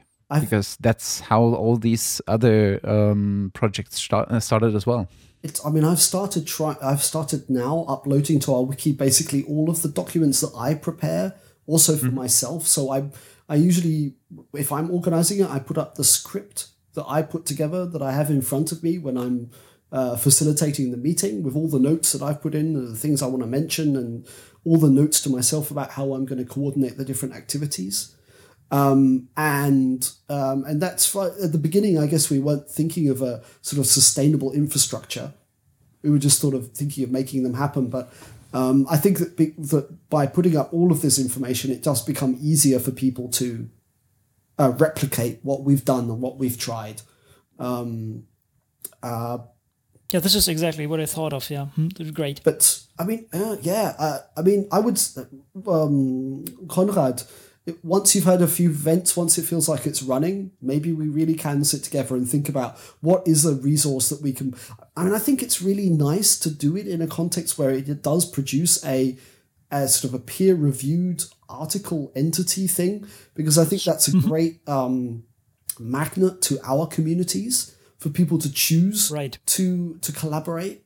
Um, uh, but something that really was, you know, was you could have, I don't know, a table with a list of icebreakers in it with links to, there's usually a, a link somewhere in the web to somewhere where people have done it. And yep. Uh, that could be a really handy way of um, getting it moving. But at the same time, I think just advertising, I, I think all of our, you know, pleasure in talking with people who are interested in doing these things and helping it make them, helping them make it work for themselves yeah, it's also important. Mm. that was one of the really interesting things uh, when I started reading uh, and reading in parallel between um, the previous sessions in Heidelberg and the previous sessions in Cape Town. And I thought uh, that it's really interesting to see those two angles um, based in um, not only some different cultures, but also in slightly different scientific cultures. And then, if you would see something like this growing in China or in India, it would even be more interesting to see how they set up something uh, like those unseminars and how it builds up in what they need as icebreakers and maybe there's some totally different cultural influence but then you figure out some common points and to elaborate on this that that would be really interesting in a, in a way, you guys sitting on the perfect infrastructure, at, least um, Aidan, because uh, EMBO is organizing several um, yeah, of these international conferences and seminars and, and workshops and yes, really everywhere in the world. So this might be a very good way of of spreading this format, yeah, worldwide, right? Uh, uh, yes, I mean. what, what you did basically, right? I, I mean, you did it basically with uh, with with your stay in, in, in Cape Town, right? You you helped there as well. So, uh, eh, Natasha, how do you do this in, in, in, South Africa? Do you have any? Uh, have you kept it so far to Cape Town? Do you have contact to to people in other cities uh, to to spread the format? What's what's your approach?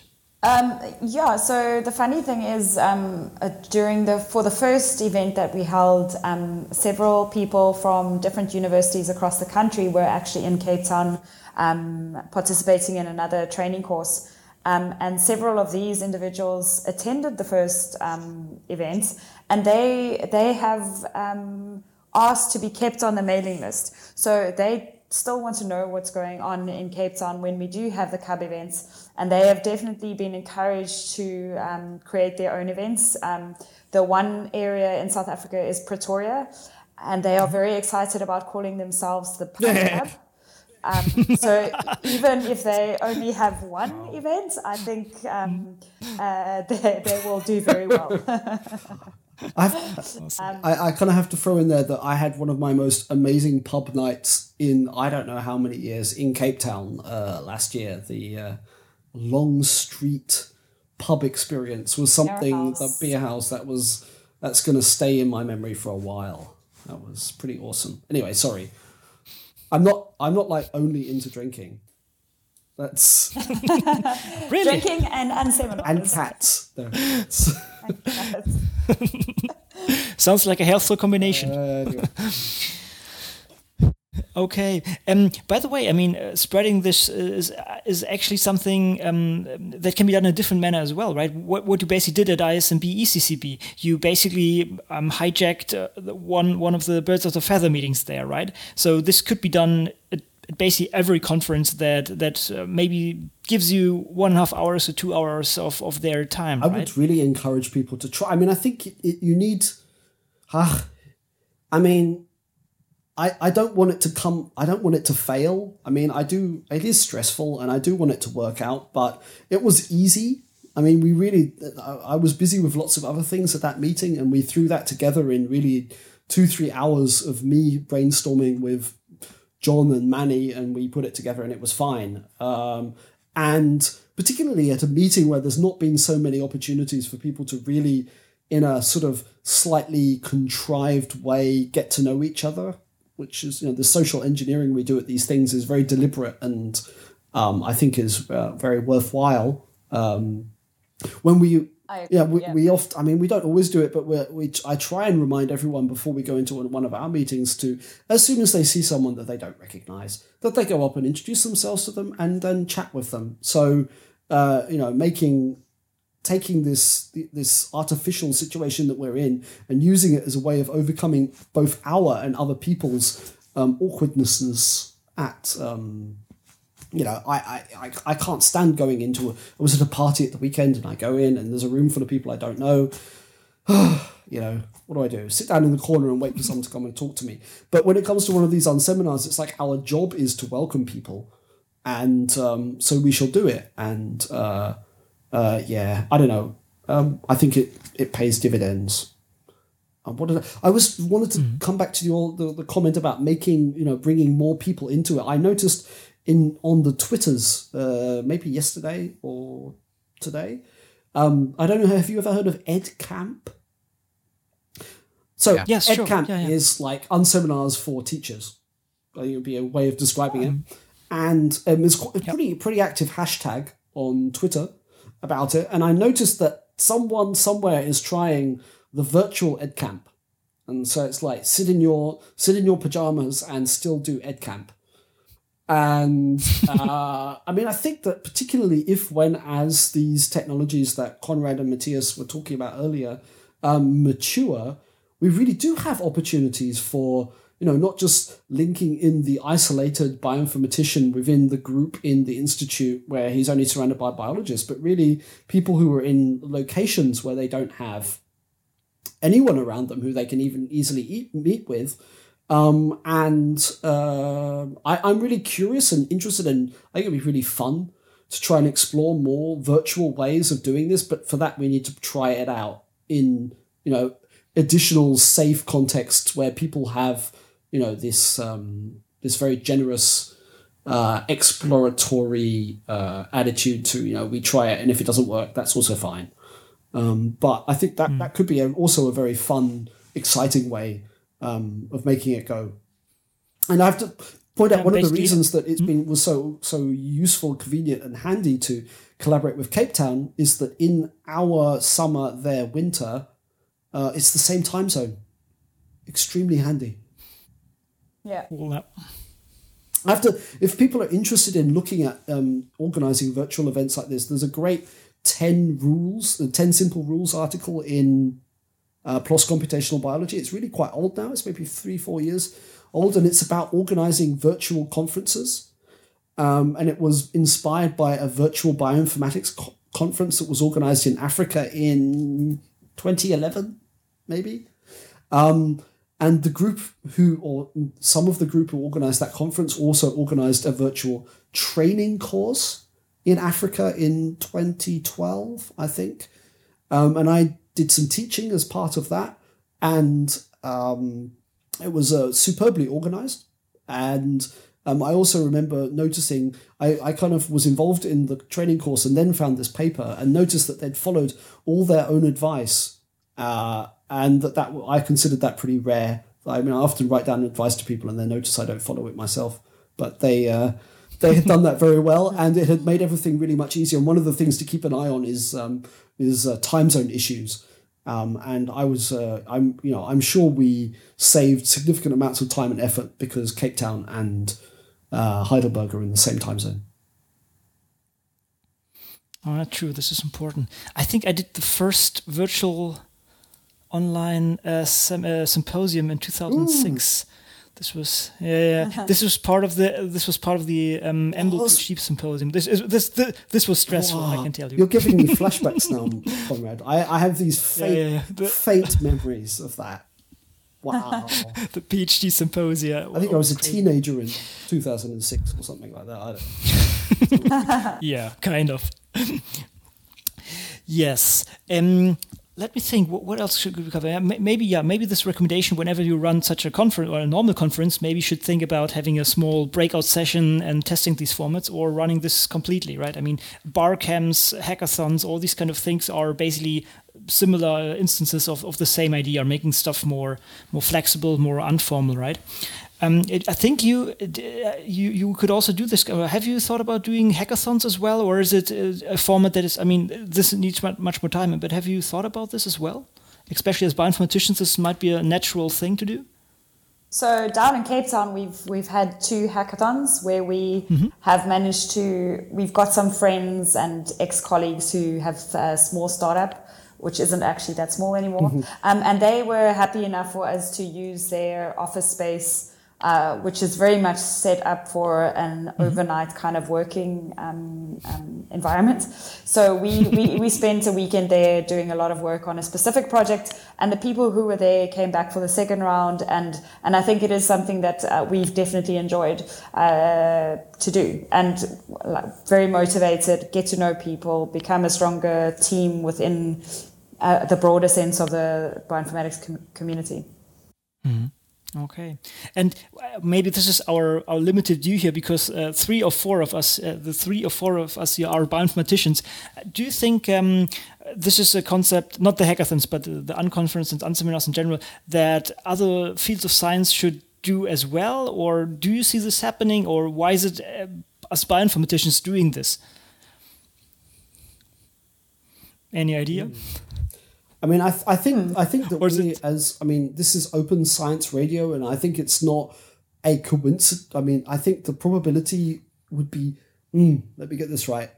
I think that if I was to guess at which kind of scientists would be involved in that coming from the biological sciences, I would guess that it would be a bioinformatician because I think that we are really focused on and depend upon uh, um, and you know feel and suffer when it isn't open what we do when stuff mm. isn't shared it's very frustrating and we're really you know, we're really used to depending yeah. on people sharing their stuff in a format yeah. that allows us to be able to work with it as well and this you know there's a pressure on reproducibility and so on and i and i think that that i, I assume that that promotes inherently a, a sort of sense of openness and community and whatever i mean we kind of we're we're not necessarily compelled but i think we're quite a lot of us are kind of inherently motivated to focus on you know facilitating and making easy interactions with each other.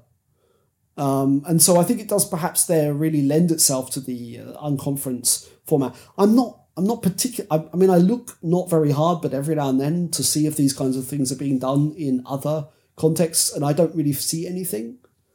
Um, mm. So I, I think them. I think that there's it's got a lot to bring to pretty much any field. Um, but I think it's not a coincidence that we are we all happen to be bioinformaticians, and that's where it's been starting. I mean, uh, by the way, th- this was this was one thought that Malvika and me had when when we were discussing how to how to start our community here, and we weren't sure should we should we limit this to bioinformatics? Should we talk about bioinformatics, systems biology, or biology in general or science in general. So our, our compromise is currently that we call it bio stars, so an mm-hmm. asterisk for everything. It will be in the beginning, so Whoop Star might be our our name for that. that. given that you're a relatively small community in general, just in the, the university, I would. I mean, I often think about whether we would want to, whether it would be useful for us to do it that way, to be broader. Mm-hmm. Um, I think we just about survive in in num. Yeah. But I, I, I, think opening what, what, and keeping it broad is a great idea. What we've done down in Cape Town is say that anyone with an interest in bioinformatics is welcome to attend. And we have had people from, from genetics and biochemistry backgrounds attend these events and come back again for a second round, you know, for another mm. event. So um, I, I don't think it's in our context as well, I don't think it's a bad thing to open it up to, to anyone who's interested in and, and wanting to meet people within the bioinformatics community. And we, mm, we okay. Sorry, so also just butt in. It's we we also. I mean, we we describe it as for people of who are interested in uh, bioinformatics and science communication. And we have we have uh, journalists and we have people who work on science administration and we've had people working in science marketing and and other things like that join us. And their motivation is that they're interested in sort of understanding this or you know getting experience of this alternative mode of science communication, and we definitely benefit from that. Our one of the one of the organizers of hub events is uh, Adam Gristwood, who is a communications officer at EMBL, and we are having we have the idea that he will do a a workshop on storytelling in science, an unseminar on that topic, um, and uh, I think that could be pretty pretty neat. Um, so that's that's the way we've sort of chosen to open it up. There's not there's quite a lot of professionals in that area in Heidelberg, so we're quite lucky like that. But um, I think keeping it broad, there's always this tension between the fact that the broader you make it, the less specific. I mean, like we've done a session on using Git, and I think you can't do that if your audience is people who are just generically interested in biology. But then they should. They should know this as well, man. Yeah. I agree. but um, but then you know then there are broad topics that are gen. You know, I mean, careers, science related careers. Surely that's something everyone's interested in, and um, you know, I think you can.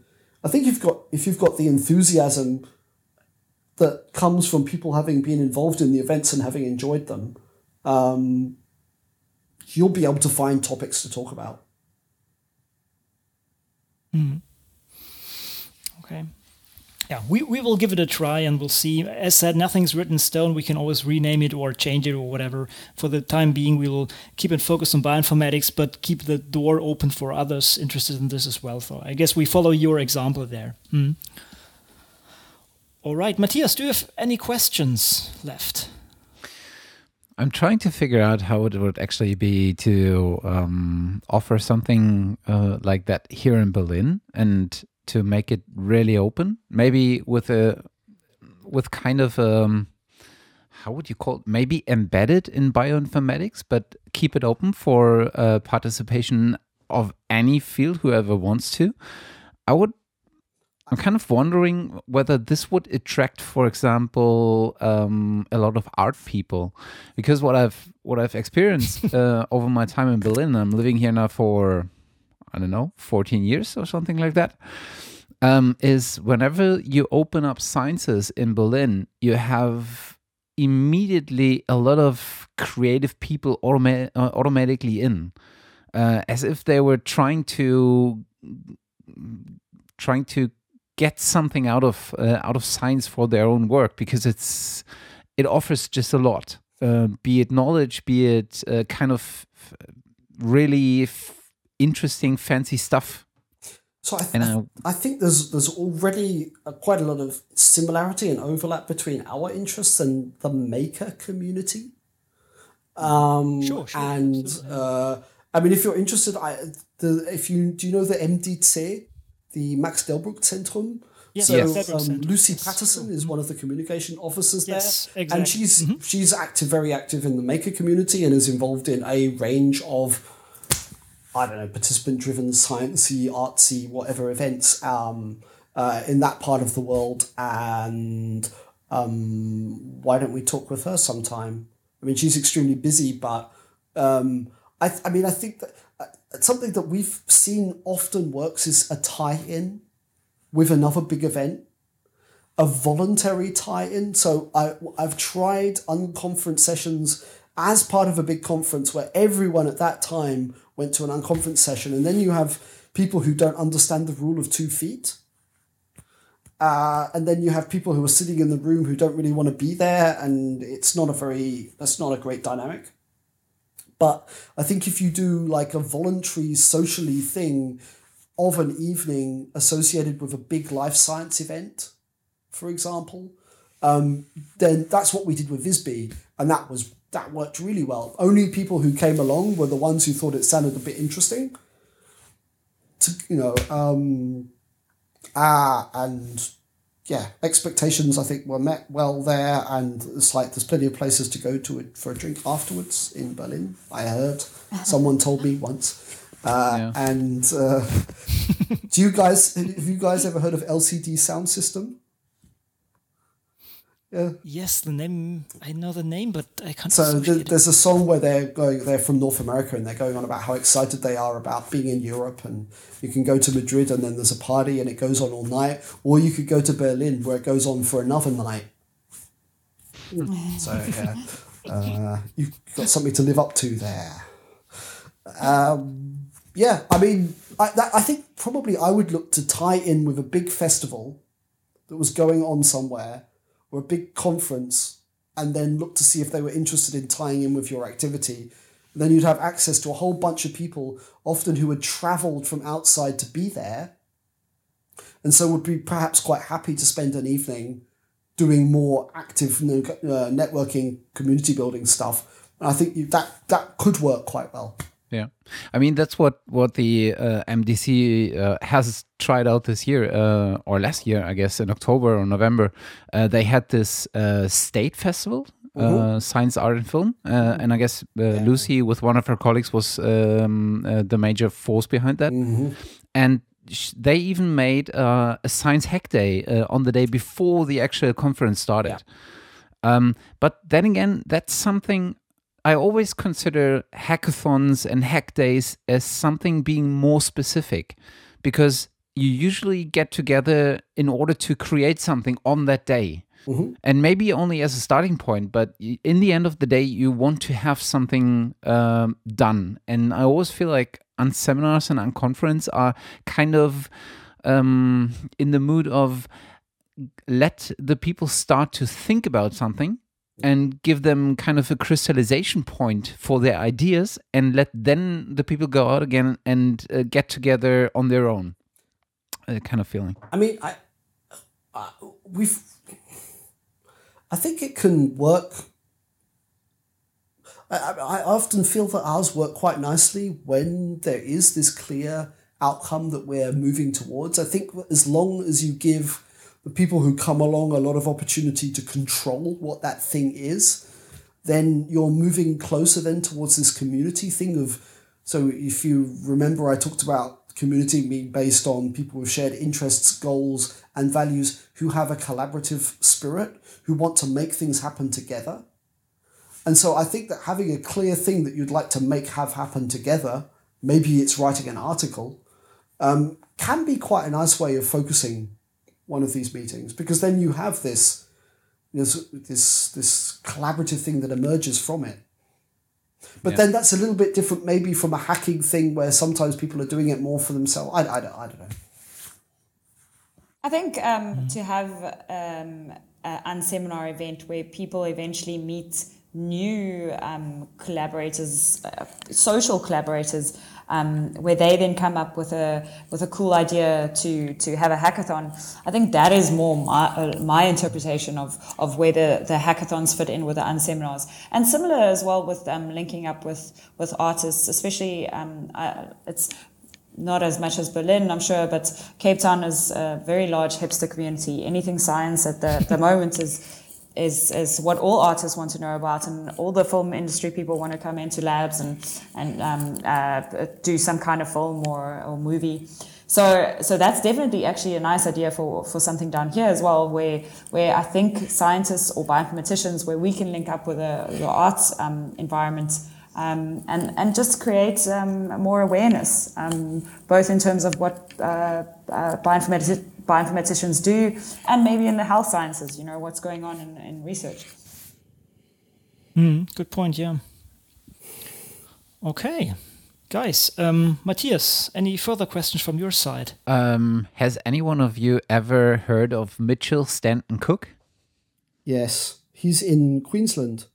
right and I met him when I was I was in November 2013 teaching in Syd- in Sydney, but then I went up to Brisbane, and he was interested in maybe thinking about like Queensland unseminars. I don't know. He's a he's a lovely he's a lovely guy. And Wow. and a year ago, he set up a GitHub page called uh, the Southeast Queensland Unseminars in Bioinformatics. There we go. So, Amazing. but unfortunately, since then, nothing has happened. Uh, but I think uh, you can. Uh, that's. I just got reminded of that. I, when- I think we should. Um, I think we should all email him and ask him about it. And, and Putting him a little under pressure. yeah, yeah. Yeah, maybe you can link then the four uh, the four towns uh, via uh, a WebRTC based um, uh, platform. This would be awesome, huh? Okay, big plans. Okay, we first start locally here. Okay, guys, do you have, have anything that that you, that you think is important that that we missed so far? Any any awesomeness? Any any important? Can you hear point? the pat cur- the pat purring? Can you hear the cat purring? That- we we This is talked about you know a cattage quotient on the radio, and can you hear him? I can't hear him. No. no, I can't hear him. We catty. not now. Unfortunately, not. There yeah, we I think now. There we go. Okay, so you said if there was anything important, and I thought that was not. This is important. I hope you send a picture of the cat as well. I will do.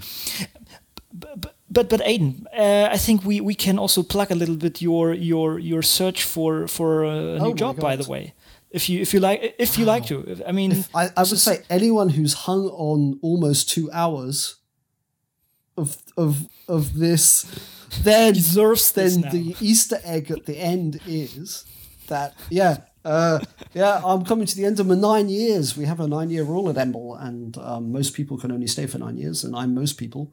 So, um, yeah, I'm looking for a job associated with uh, community building and organizing events because the, yeah, I don't know, uh, having touched and felt the the power that these these kinds of events and that community building does brings you and others uh, to make stuff happen, to make the stuff happen that you want to make happen, um, is something that I would love to keep doing. So I'm kind of snuffling around in the opportunities for doing that kind of thing as a consultant, but also looking for other organizations who might be interested in um, in people who have uh, that set of skills. I think it offers the opportunity to uh, sort of raise morale. I mean, you're, you're it's an opportunity to um, to empower people who are working in an organization to try and find out things that they are, you know, maybe didn't realize that people were doing redundantly and try and reduce that redundancy.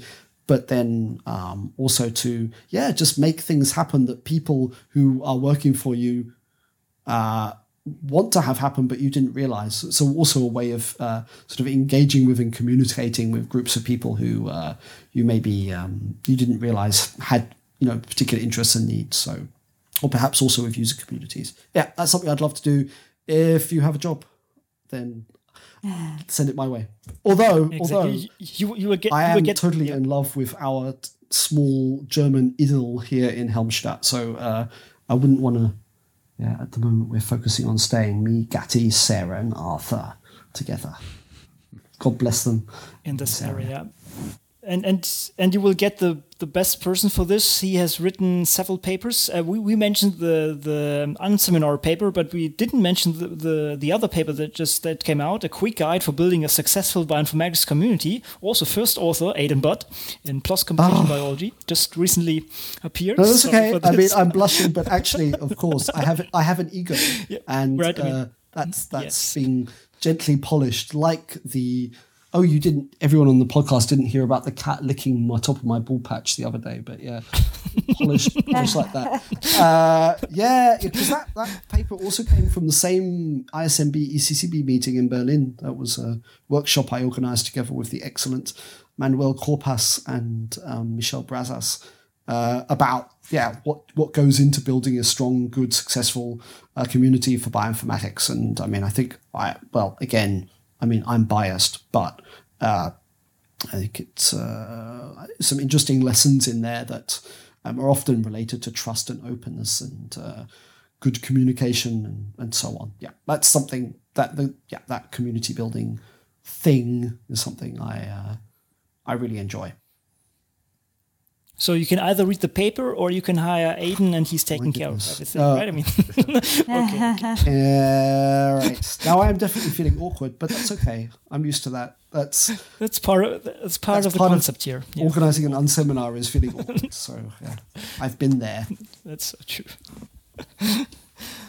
okay, guys, this is nearly yeah one one hour 52 minutes, so I think we should wrap up. And um, it was really great having you here, Natasha. It was awesome that, that you took the time. Um, it's I think an hour later in, in, in, Cape Town, so thank you for being up so late for us. Yeah, no problem. Thank and you for the opportunity. It's been great to get to know everyone better. And Aidan, I actually never knew how you started the whole Hub ah. events, so this is brilliant. Nice, nice. So everybody learns. Oh, and I'm just gonna. I mean, this is kind of turning into a bit of a love in here, but uh, just want to advertised the awesomeness of the people out in Cape Town. That was like um, uh, that that was one of my most spectacular trips I've ever had. There's a really burgeoning, exciting, extremely friendly, dynamic, and just generally very pleasant to interact with community out there. And uh, yeah, yay. And anyone is welcome. I that is so true. Like a, I had we no idea. invitation. I am completely inviting you. It is Awesome. I, uh, I, I, I, it was my my first trip to sub-Saharan Africa, and uh, I fell in love with the place. It's really, it's like whenever I hear something on the news about South Africa, I'm like, oh, South Africa, how wonderful! The people are so awesome. Anyway, so yeah, uh, top, top, top people. Great, Matthias, you're so quiet today. Oh no, no, it's fine. I'm I'm enjoying listening. You're enjoying actually.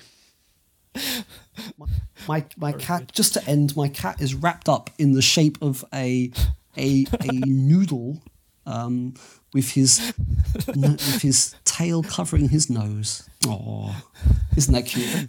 Uh, by the way, you you, you really Oh, have I to will. send a photo because we usually will, Yeah, definitely. hopefully, good, excellent. Because we really need this. Then we have very catty, very catty uh, episode this time.